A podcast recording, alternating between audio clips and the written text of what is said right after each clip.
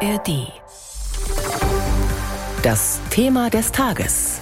Ein Podcast von BR24.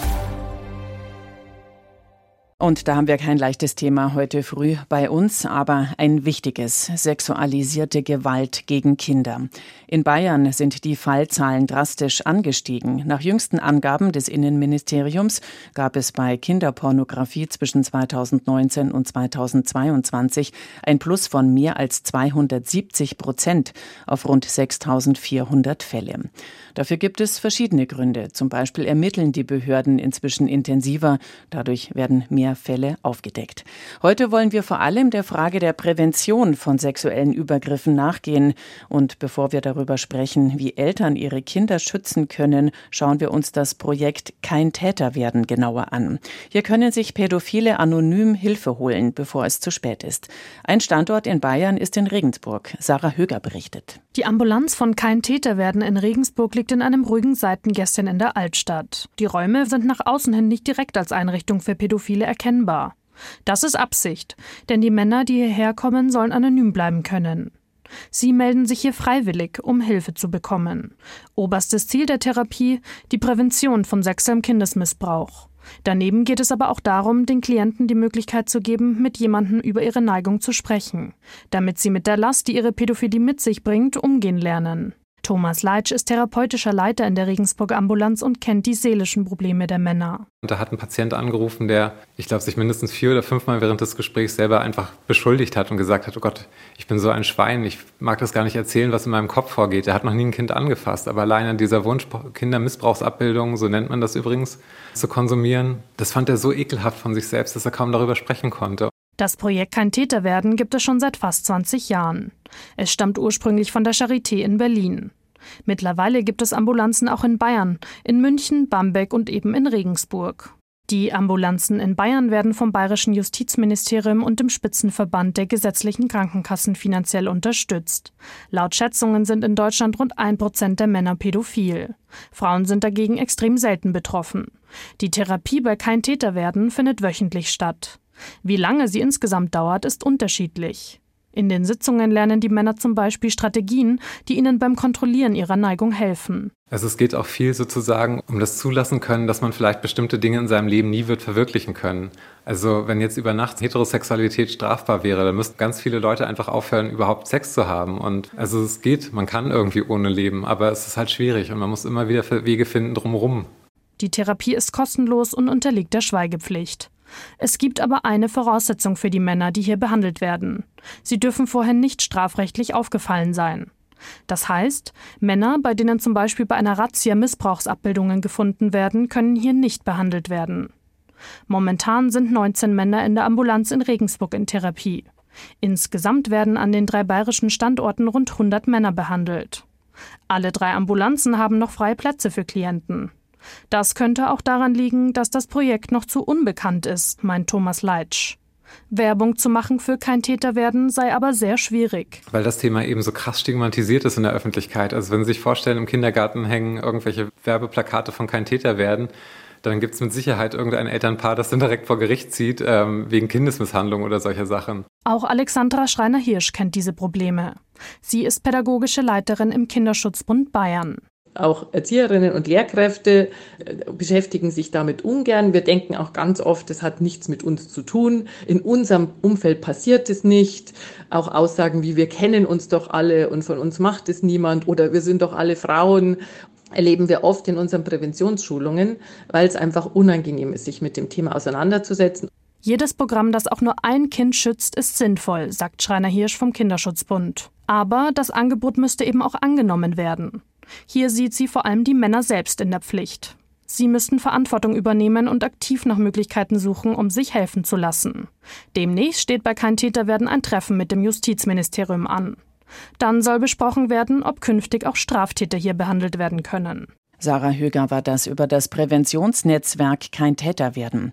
Viele Menschen fragen sich, wie kann ich mein Kind vor sexuellen Übergriffen schützen? Mein Kollege Oliver Fritzel hat darüber mit Manuela Soller vom Verein Amina aus München gesprochen. Er setzt sich für den Schutz von Mädchen und Jungen vor sexuellem Missbrauch ein und berät Eltern, pädagogische Fachkräfte und Träger von Einrichtungen. Frau Soller, wie wichtig sind solche Präventionsprojekte? Präventionsprojekte sind sehr wichtig, denn äh, wenn wir präventiv denken, also sowohl als Fachkräfte als auch als Eltern, können wir Kinder vor Missbrauch schützen. Und dann kommt es gar nicht zu Missbrauch und es äh, braucht weniger Intervention und Beratung. Deswegen sind Interventionsprojekte sehr wichtig. Wo setzt denn Amina da genau an? Also unser Leitsatz ist, kein Kind kann sich alleine schützen.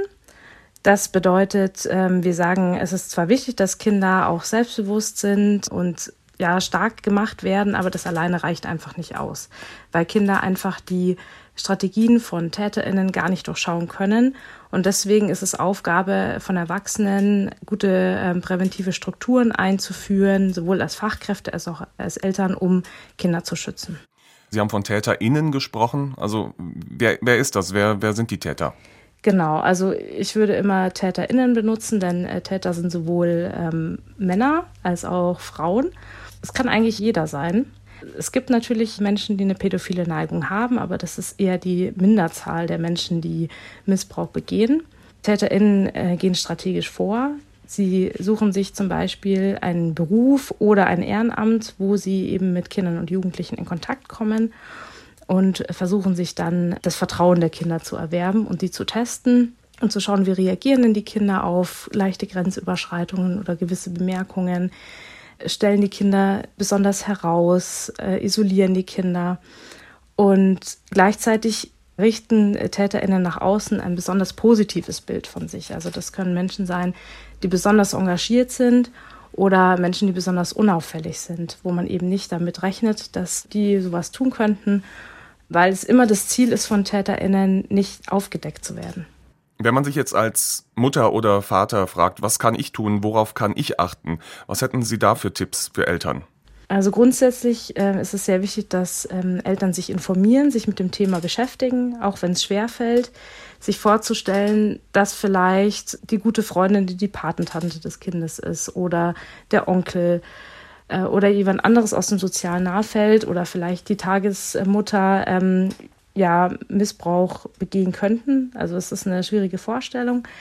Aber sie sollten sich damit beschäftigen, wie sehen denn so Strategien aus von äh, TäterInnen und sollten darauf achten, wo ist denn die Grenze meines Kindes, ähm, wie beachten andere Menschen diese Grenzen und wenn die zum Beispiel Grenzen überschreiten, dann auch einzugreifen und dem Kind klar zu machen, du darfst dir auch Hilfe holen, du darfst sagen, wenn du was nicht magst. Es gibt Berührungen, die sind schön und machen schöne Gefühle und es gibt aber auch Berührungen, die äh, doofe Gefühle machen. Also da altersgemäß ranzugehen, den Kindern das klar zu machen. Es ist auch wichtig, mit Kindern frühzeitig über Sexualität zu sprechen. Also wenn Kinder zum Beispiel Worte für ihre Geschlechtsteile haben, fällt es auch leichter, darüber zu berichten, wenn was passiert. Genau, und eben auch die angesprochenen blöden Gefühle, dass sie das lernen, dass es blöde und schöne Gefühle gibt sagt Manuela Soller vom Verein Amina, der sich für den Schutz von Mädchen und Jungen vor sexualisierter Gewalt einsetzt. Hallo, wir sind Christian Schiffer und Christian Sachsinger und wir machen den Tech-Podcast Umbruch. Wir erklären, was hinter ChatGPT steckt und lassen die KI das Abitur schreiben. ChatGPT hat nicht sehr gut abgeschnitten, also es wäre wohl die Note 5 geworden. Wir zeigen, wie man sein Haus oder seine Wohnung am besten vernetzt. Hey Siri, guten Morgen. Da geht zum Beispiel Kaffeemaschine an, die Rollläden fahren hoch und bestimmtes Licht geht an. Oder was unsere Autos alles über uns wissen. Jede einzelne Komponente im Fahrzeug gibt mir Daten. Wir reden über Blockchain, Bitcoin, Quantencomputing, Virtual Reality, DALL-E. Wir erklären die großen IT-Themen und zwar so, dass alle es verstehen. Chatbot, Stable Diffusion und Computerspiele. Genau, auch Computerspiele. Umbruch gibt's alle zwei Wochen in der ARD Audiothek.